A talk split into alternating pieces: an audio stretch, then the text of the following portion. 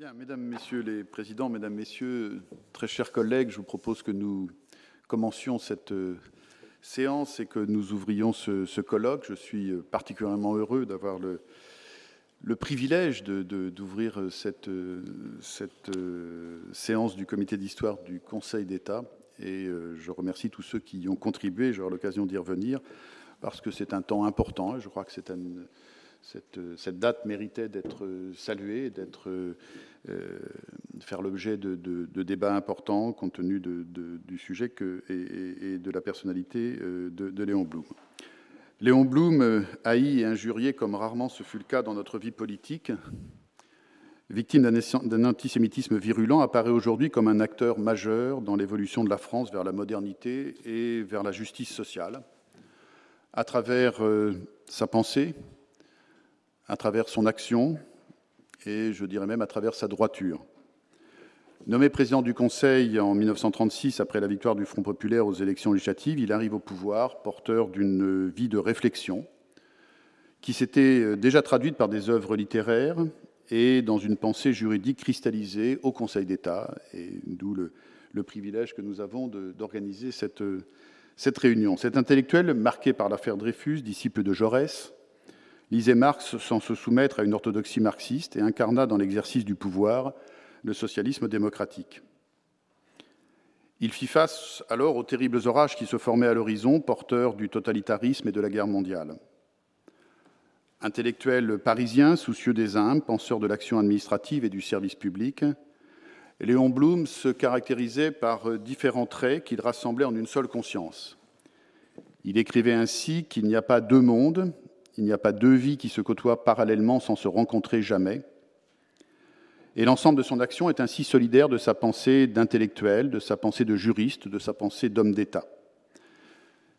Ces différents aspects, rassemblés chez cet homme autour de son courage et de sa fidélité à ses maîtres et aux principes qu'il défendait, seront évoqués ce matin par les intervenants et le président de ces tables rondes que je veux très chaleureusement remercier, le président Schramek, le président Olson, Alain Chatriot, Frédéric Salabarou, Marion Fontaine et enfin, pour conclure, le président Stirn, auquel j'adresse à nouveau mes félicitations pour son élection brillante il y a quelques jours.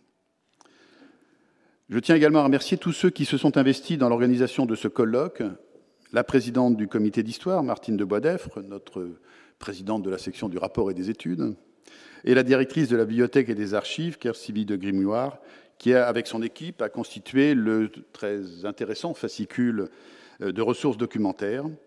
Et puis, je voudrais également euh, saluer et remercier euh, très sincèrement tous les membres du, comité, du conseil scientifique du comité d'histoire. Je voudrais également, si vous me le permettez, aujourd'hui rendre hommage à Jean-Pierre Machelon, qui nous a quittés le 2 octobre dernier et qui a tant fait pour le comité d'histoire du Conseil d'État, dont il était un membre essentiel du Conseil scientifique. Jean-Pierre Machelon a été un des principaux organisateurs, il y a quelques mois, des tables rondes sur la loi du 24 mai 1872, et son travail pendant plusieurs années a permis la réflexion sur une histoire qui, toujours, éclaire notre présent. J'avais à titre personnel eu le privilège de le connaître également dans ses fonctions de doyen de la faculté de droit de l'Université de Paris-Descartes, et je salue avec un immense regret sa mémoire. Le colloque d'aujourd'hui permettra de mettre en perspective la vie de Léon Blum, euh, intellectuel et juriste né il y a 150 ans. Sa pensée s'est incarnée euh, dans une action résolue pour le socialisme, pour la réforme des institutions tournée vers le bien commun.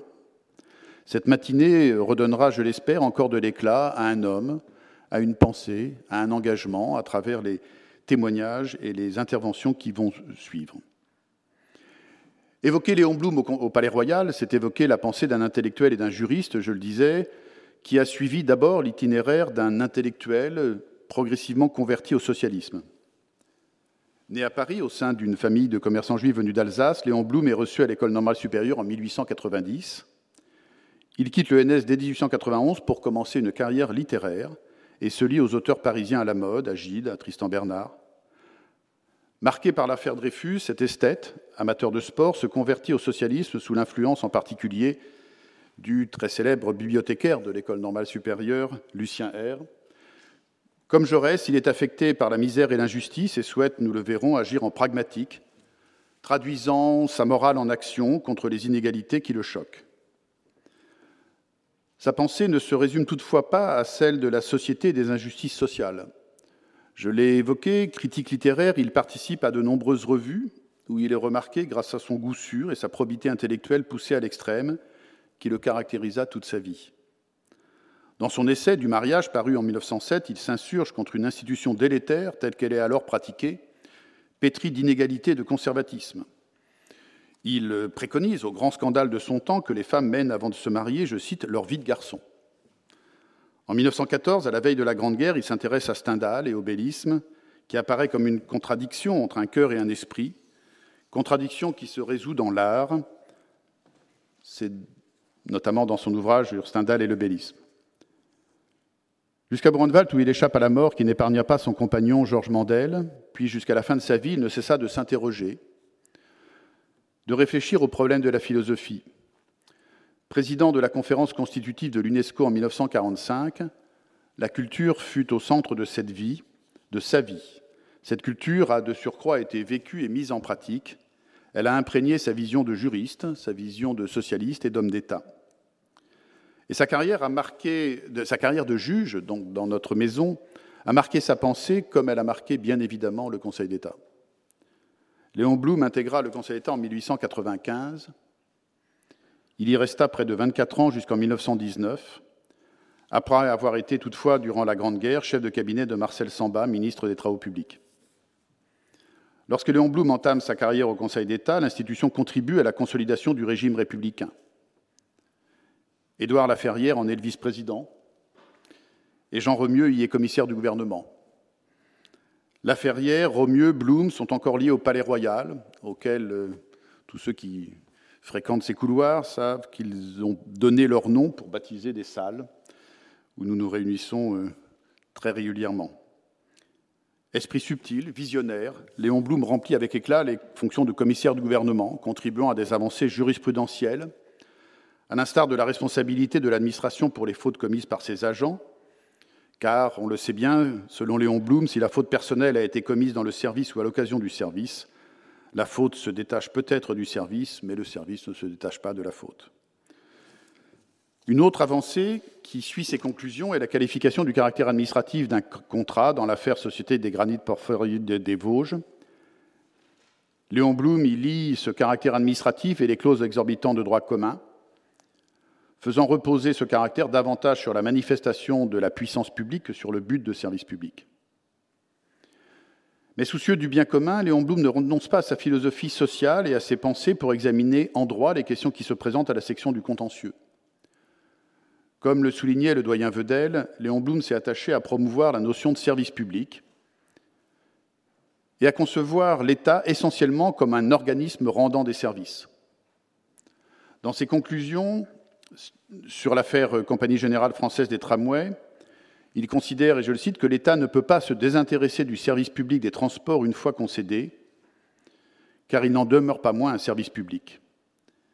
Ces mots ont encore résonné en avril dernier lorsque le Conseil d'État a rappelé que l'autorité administrative, responsable du bon fonctionnement d'un service public, doit fixer la nature et les limitations qui peuvent être apportées au droit de grève, y compris lorsque ce service est concédé, par exemple pour les autoroutes. Le développement du socialisme municipal n'est pas non plus absent de ses conclusions lorsqu'il estime qu'on peut souhaiter que l'activité communale élargisse le cercle, je le cite, des services qu'elle rend à la population. Enfin, Léon Blum est toujours visionnaire lorsque, dans ses conclusions sur les affaires Sieur d'Azincourt et Sieur Asselineau, il va jusqu'à imaginer un système de retraite qui, je le cite à nouveau, opposerait un point de vue de pure prévoyance, au point de vue de pure prévoyance, le point de vue de l'assurance proprement dite, et estime qu'il entre dans les devoirs de l'État, dans sa fonction, je le cite, de garantir aux salariés lorsqu'ils ont atteint un âge déterminé ou lorsqu'ils se trouvent incapables de subvenir à leur subsistance par le travail, une retraite convenable, philosophie de l'État social et de l'État-providence qui suivront. Les interventions d'aujourd'hui, et singulièrement celles de Terry Olson, iront plus loin dans l'analyse de ce travail au Conseil d'État. Intellectuel, juriste, Léon Blum ne s'est jamais perdu dans le monde des idées.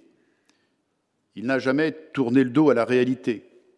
Il soulignait lui-même que, je cite à l'échelle humaine, l'homme n'a pas deux âmes différentes, l'une pour chanter et pour chercher, l'autre pour agir. C'est dans ce monde qu'il faut chercher un autre monde. Le mystère n'est pas ailleurs, il est ici. Et là, je cite les nouvelles conversations de Goethe avec Eckermann. Deuxième temps de cette euh, introduction, c'est fort de cette conviction qu'il a su agir en stratège pour la construction du socialisme et la réforme des institutions. L'action publique politique de Léon Blum a contribué à l'avènement d'un socialisme de responsabilité tout au long de la première moitié du XXe siècle, dans un débat politique qui était, on le sait, particulièrement vif. Convaincu par l'affaire Dreyfus de la nécessité de l'action politique, Léon Blum se tourne vers la pensée socialiste qui est née, selon lui, je cite son ouvrage pour être socialiste, de la compassion et de la colère que suscitent en tout cœur honnête ces spectacles intolérables, la misère, le chômage, le froid, la faim, alors, que la terre, comme l'a dit un poète, produit assez de pain pour nourrir tous les enfants des hommes.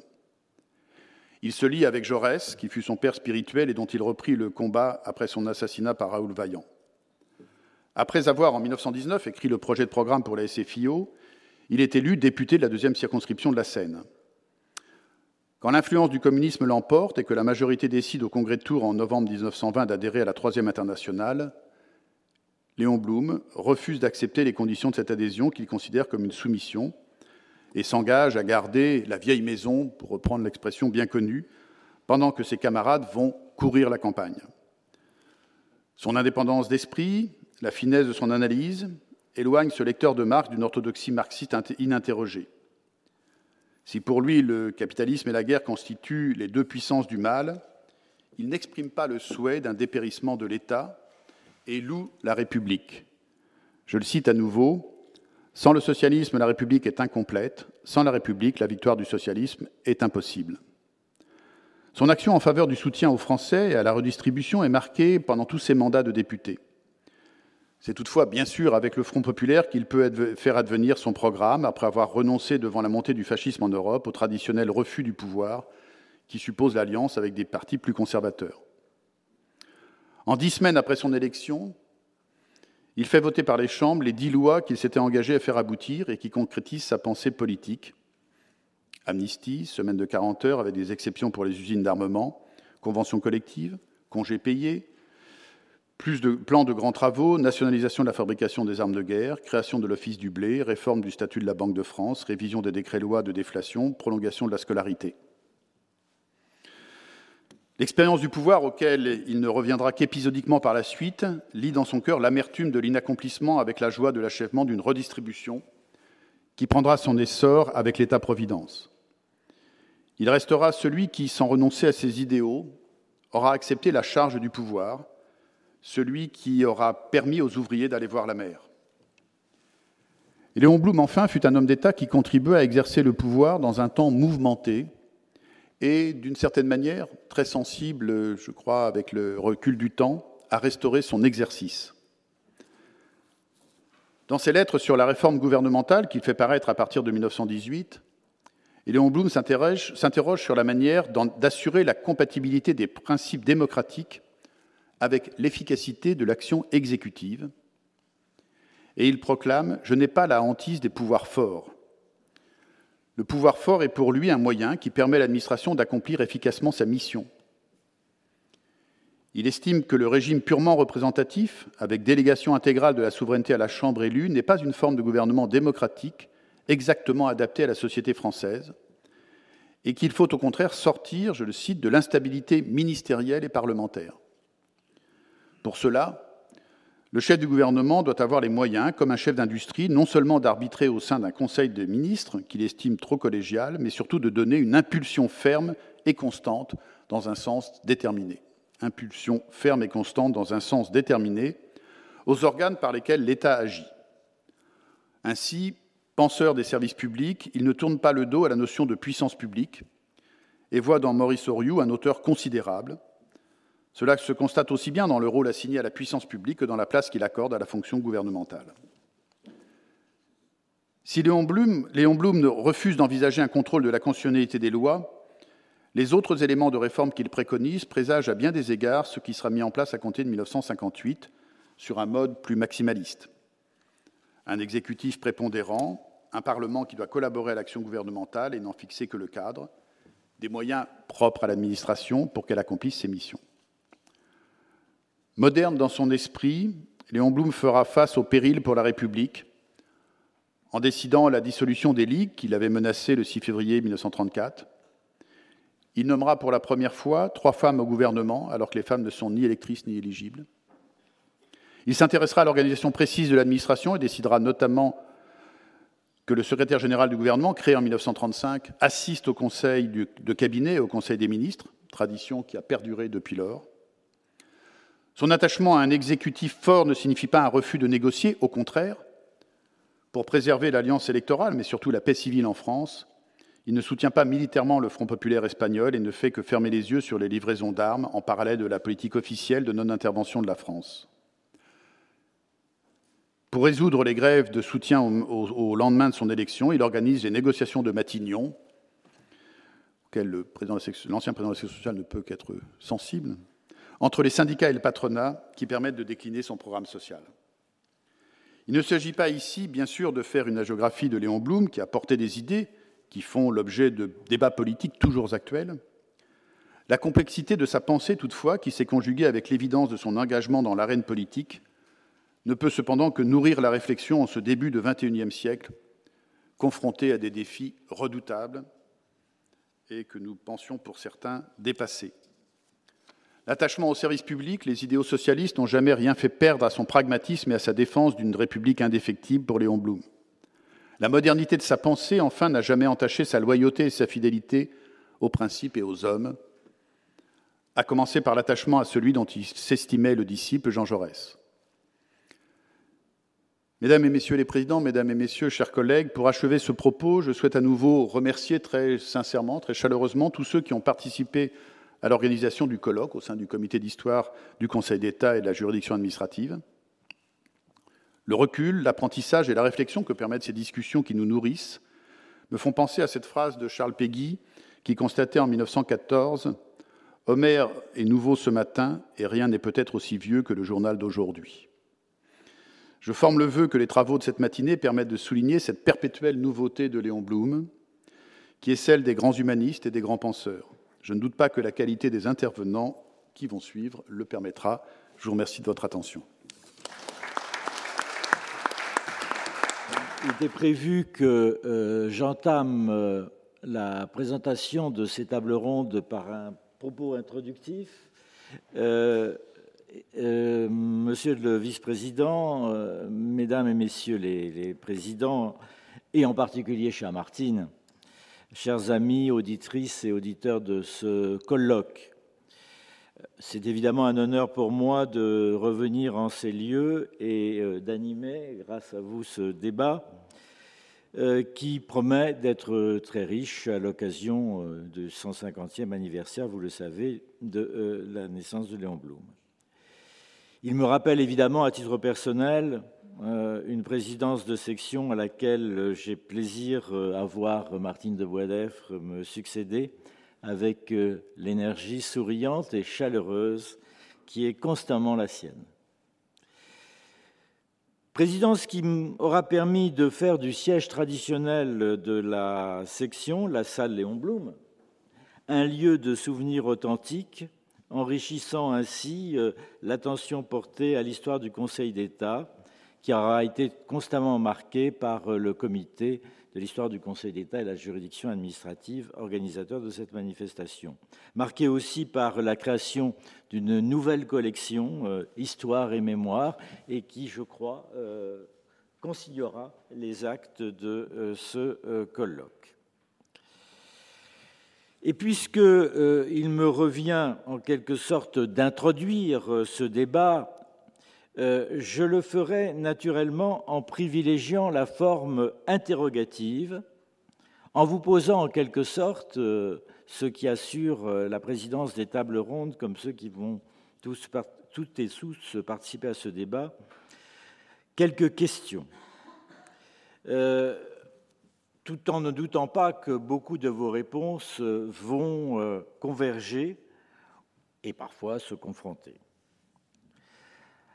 Alors, sans prétendre aucunement à la synthèse euh, anticipé des quatre tables rondes qui reviendra euh, au président Bernard euh, Stirn, mon collègue et ami que je félicite aussi très chaleureusement, il me semble que deux visions d'emblée de Léon Blum peuvent faire émerger de votre part des questions dont nous allons débattre.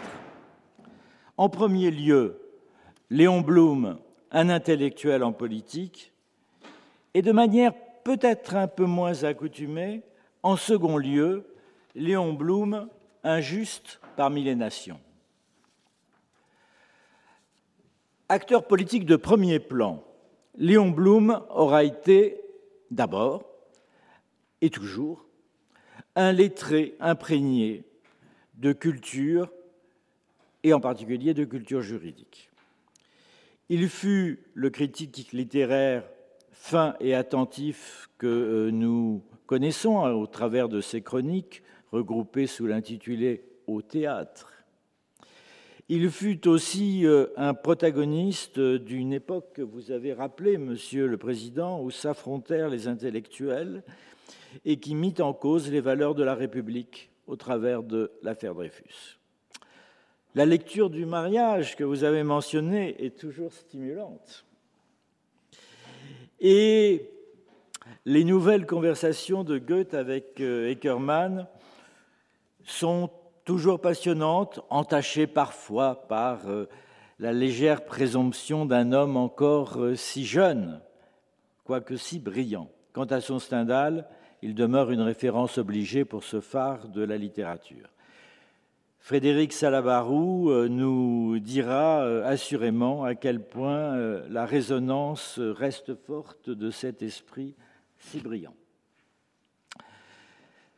Mais c'est au droit qu'aujourd'hui, avec l'aide de Terry Olson, nous pensons d'abord, si j'ose dire, ici et maintenant. La carrière était alors beaucoup plus lente pour un auditeur, et les grandes conclusions de Léon Blum, maître des requêtes, était celle d'un juriste déjà éprouvé. Sans préjuger d'emblée du fond, on peut observer que la rigueur de l'expression et un certain style oratoire l'ont toujours caractérisé, contrastant plus tard avec une enceinte politique où les propos excessifs, et en tout cas moins maîtrisés, l'emportaient souvent. Mais au-delà de la forme, nous aurons sans doute à nous demander si un strict légalisme imprégné de légicentrisme n'a pas influé, parfois à l'excès, sur certaines de ses prises de position politiques et bien entendu sur sa vision institutionnelle qu'éclairera Alain Chatriot.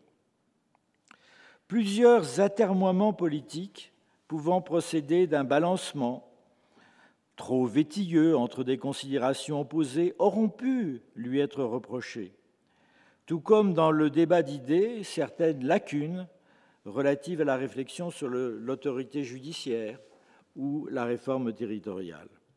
En économie, Léon Blum reste un homme de son époque, quelque peu en retrait, conjuguant l'affirmation d'un marxisme obligé, en fonction de ses convictions affichées, et une imprégnation résolument ricardienne, néolibérale, et euh, sous-estimant ce que pouvait faire une véritable économie politique pour euh, la relance de notre pays alors si éprouvé. Certes, en 1936, vous l'avez rappelé, Monsieur le Président, le dirigeant du Front populaire, s'extirpant du marais déflationniste,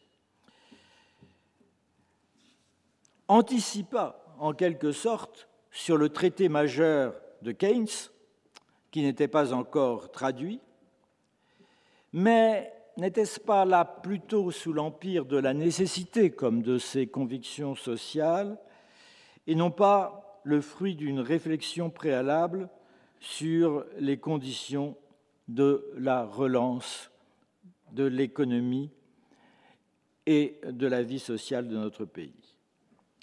Nous pourrons aussi nous demander si le souci de ce qui lui apparaissait comme une nécessaire cohérence intellectuelle ne l'a pas conduit à être plus rigide qu'il n'aurait convenu, accentuant par son refus des accommodements l'implosion du radicalisme qui conduisit en 1926, comme en 1934, comme en 1938, à ce que la politique conduite s'éloignât du choix premier des électeurs.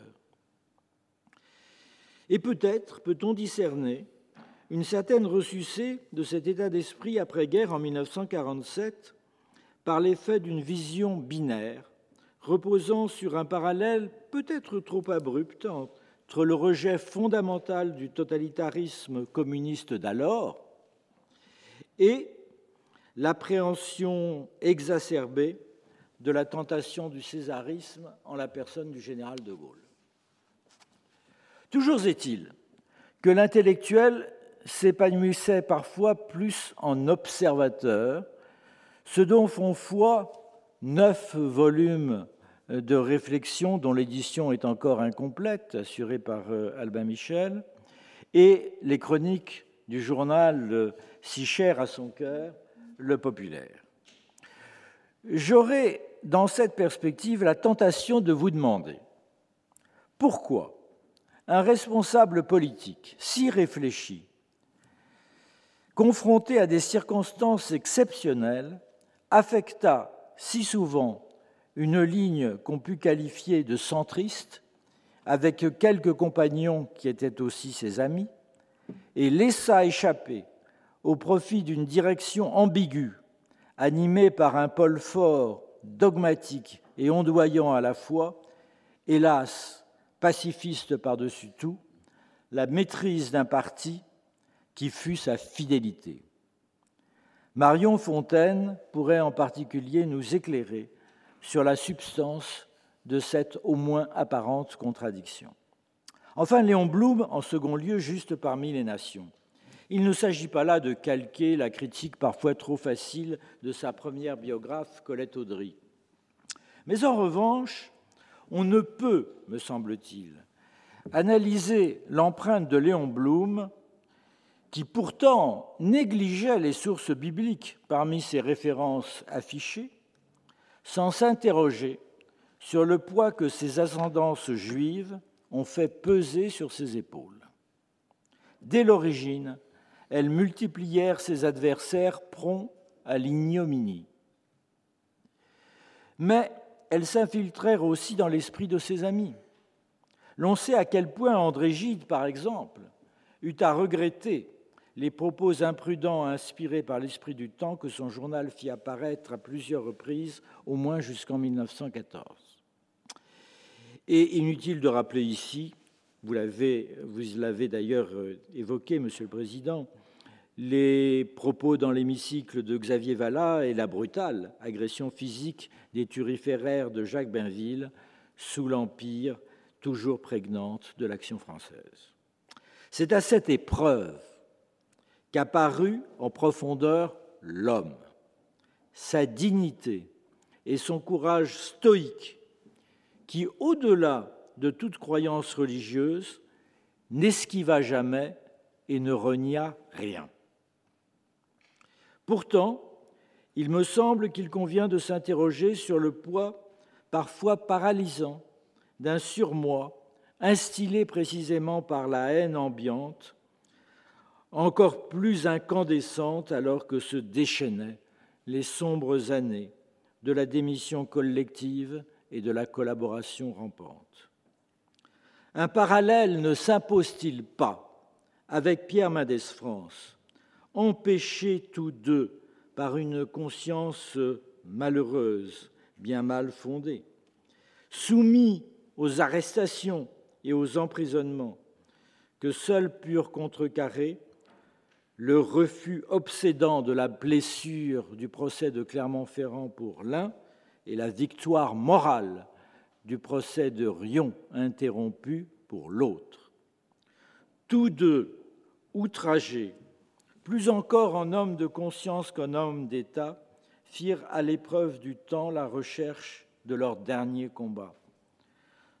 Non seulement la conciliation d'antagonismes régionaux inéluctables au Moyen-Orient, mais aussi de façon plus large, leur foi à tous deux dans la sagesse des nations, que l'échec douloureux de la SDN renforça encore dans l'espérance pour l'un de Bretton Woods, pour l'autre de l'Organisation des Nations Unies, et vous l'avez rappelé, Monsieur le Président, en particulier l'UNESCO. Tous deux voulurent s'attacher à ce qui, ce qui est juste fut fort, selon la célèbre formule pascalienne, dut la réalité démentir en ces temps de guerre persistante que nous vivons, cette ultime profession de foi que Léon Blum consigna à la veille de sa mort précisément dans le populaire, le 29 mars 1940, 1950, conjuguant la croyance et l'espérance par cette profession de foi bien connue, je le crois parce que je l'espère.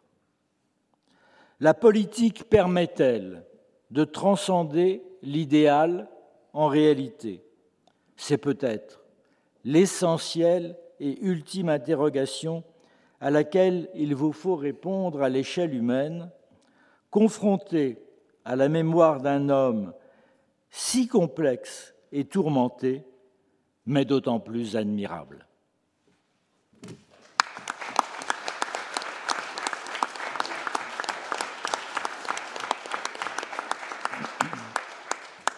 Je me permettrai de, merci beaucoup, je me permettrai de, euh, en passant la parole au président des tables rondes, de euh, les présenter brièvement. Vous les connaissez tous et, toutes et, tous très bien, mais c'est aussi mon rôle au sein de ce colloque. Et donc, je commencerai, comme il se doit, par mon voisin de droite, Terry Olson.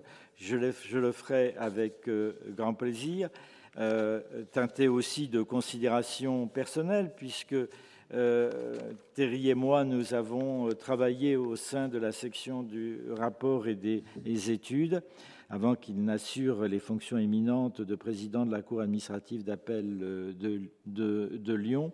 Et je suis sûr qu'il nous dira avec la précision et euh, la connaissance qui le caractérise, ce que la jurisprudence du Conseil d'État a exprimé, comme vous l'avez dit, Monsieur le Président, d'une conception de l'État euh, au tournant d'un siècle euh, qui voulait concilier l'agrégation des services publics si nécessaires à la vie de notre pays et la conciliation de l'autorité de l'État et des libertés fondamentales de la personne, euh, c'est avec grand plaisir, je le dis à nouveau, que je te passe la parole, cher Thierry.